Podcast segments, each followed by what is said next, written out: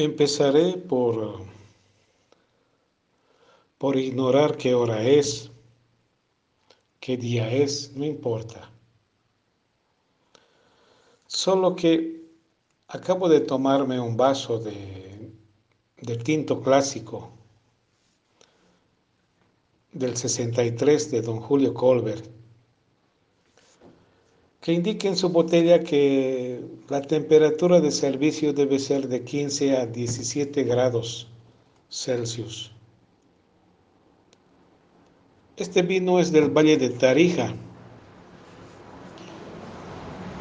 Y bueno, lo he bebido mezclado con agua helada. De pronto se me ocurrió beberlo así. Y de pronto me vino la nostalgia de Benita, de sus coplas, de su cajita, cantando, cantando en el Valle de San Lorenzo, donde vivía con ella en su casita. Bueno, y pensé que era tan ordinario yo como todas las personas, como todos los seres de este mundo, que lo que más les gustaba hacer en sus momentos de buen ocio era recordarse la infancia, recordarse los días de la escuela, los meses escolares.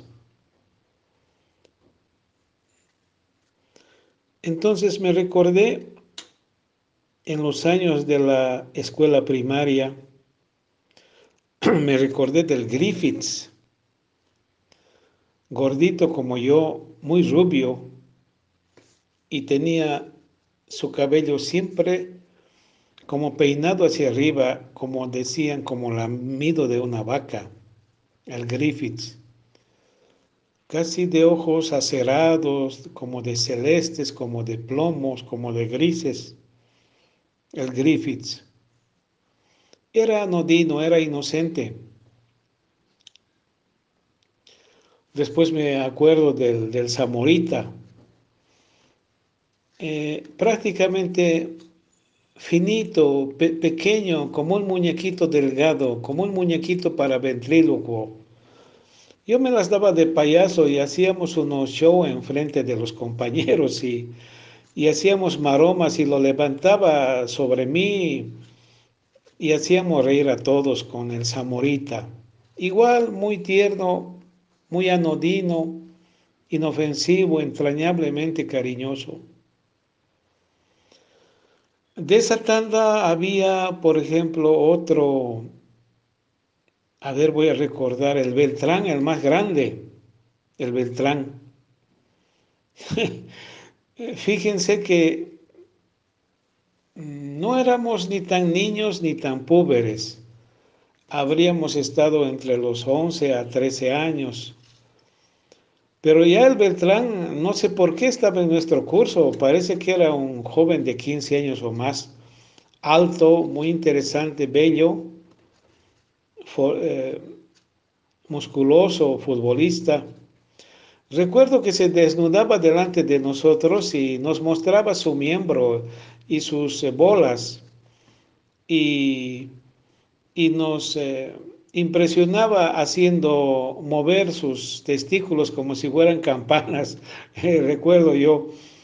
Era nuestro curso mixto, no sé qué habrá pasado con las mujercitas de nuestro curso, pero la cosa es que el Beltrán... Eh, eh, tenía esos escarceos eróticos, pornográficos delante nuestro en el curso. Y había otro, otro compañero cuyo apellido ni nombre no recuerdo, que, que andaba siempre con su padre, que era, era taxista y tenía ese halo siempre sucio de, de la grasa de los autos que siempre se están arreglando. Y que de una forma conspirativa sacaba, sacaba una cartera de dentro de su solapa y, y nos mostraba eh, eh, como algo grandilocuente una, un paquetito de, de camisilla, de, de preservativo, de profiláctico plástico, esos que se, que se colocan al pene. Y, nos mostraba, y al mismo tiempo nos mostraba unas bolsitas con, con tabletas blancas diciéndonos que era la yumbina.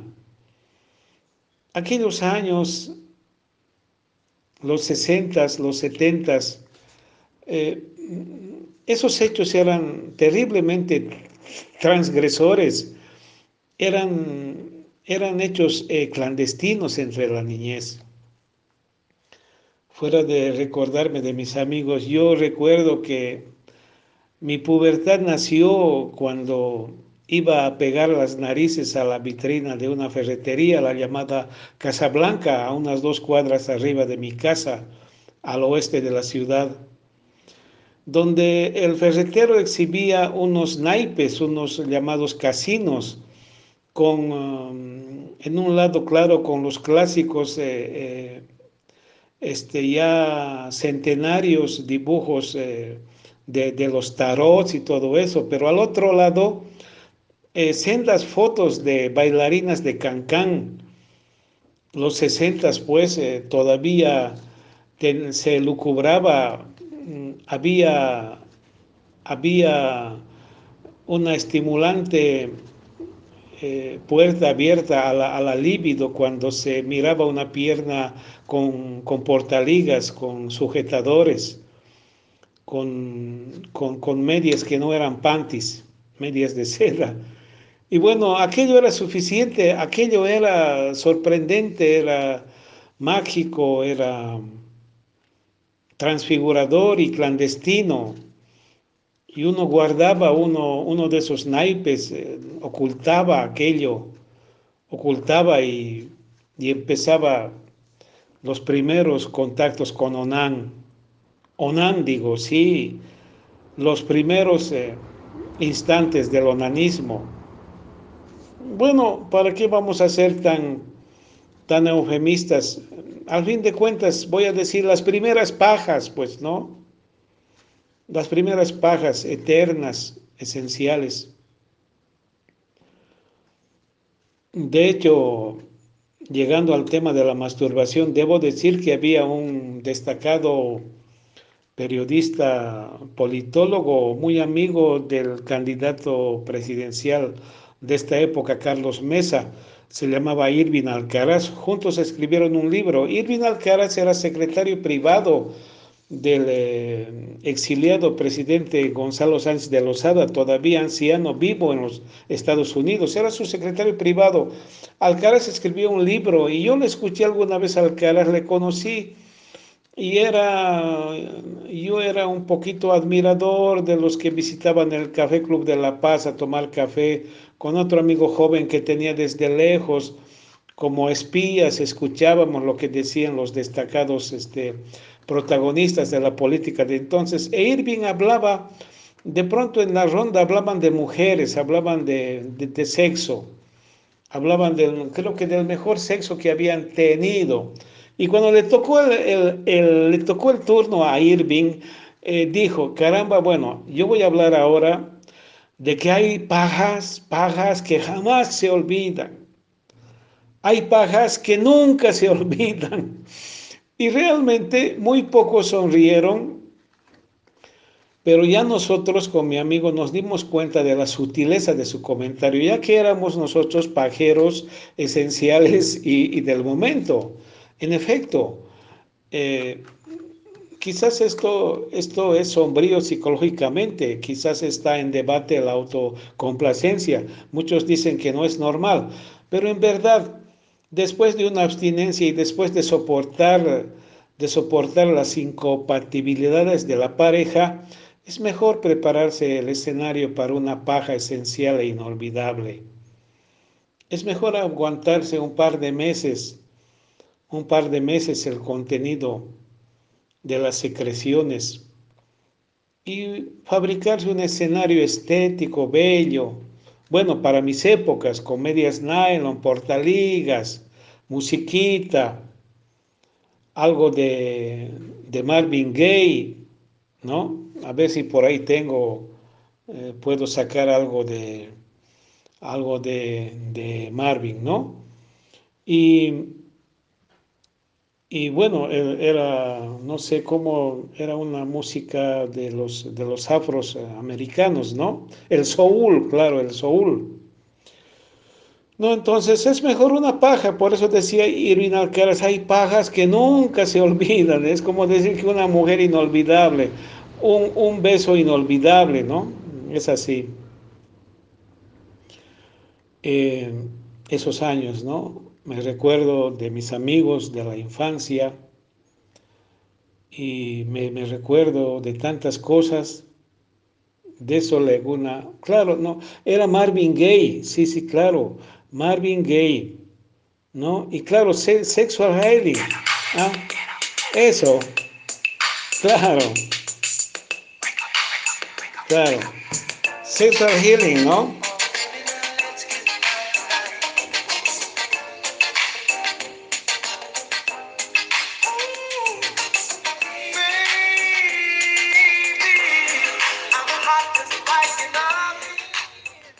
Y así uno se ponía esa musiquita, se ponía esa musiquita y bueno, el que era bisexual se usaba, se colocaba unas bragas.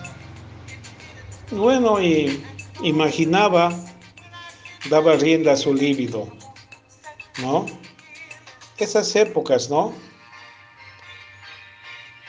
Así, Marvin Gaye, pues, se escribe Marvin Gaye, el soul, ¿no?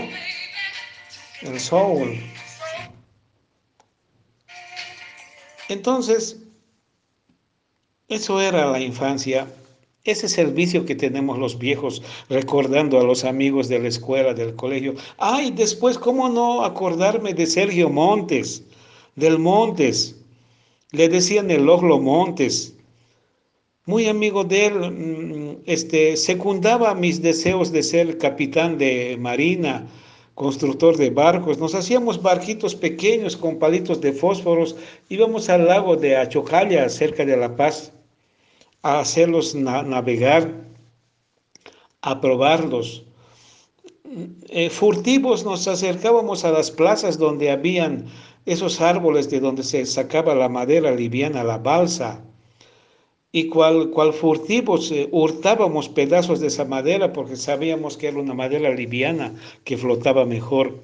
Sergio Montes, sí, muy interesante, pero lo que, interesa, lo que interesa es la metamorfosis que sufren los individuos, ¿no?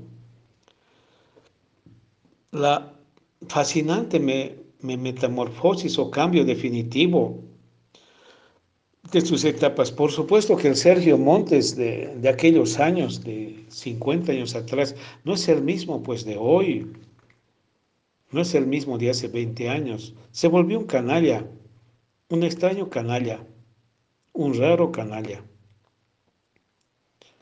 Después había otro, el, eh, el, el Richard Ríos, que ahorita no tengo anotada la canción que lo identificaba. Sabía y salir al frente y, y cantar algo de Siriwan Osorio o algo así, pero eso se escribe bien en inglés.